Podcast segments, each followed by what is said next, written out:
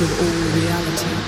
Our thoughts have the power to influence the development of reality in time space, if those thoughts can be projected with adequate intensity. However, the more complicated the objective, and the more radically it departs from our current reality, the more time the universe hologram will need to reorient our reality sphere to accommodate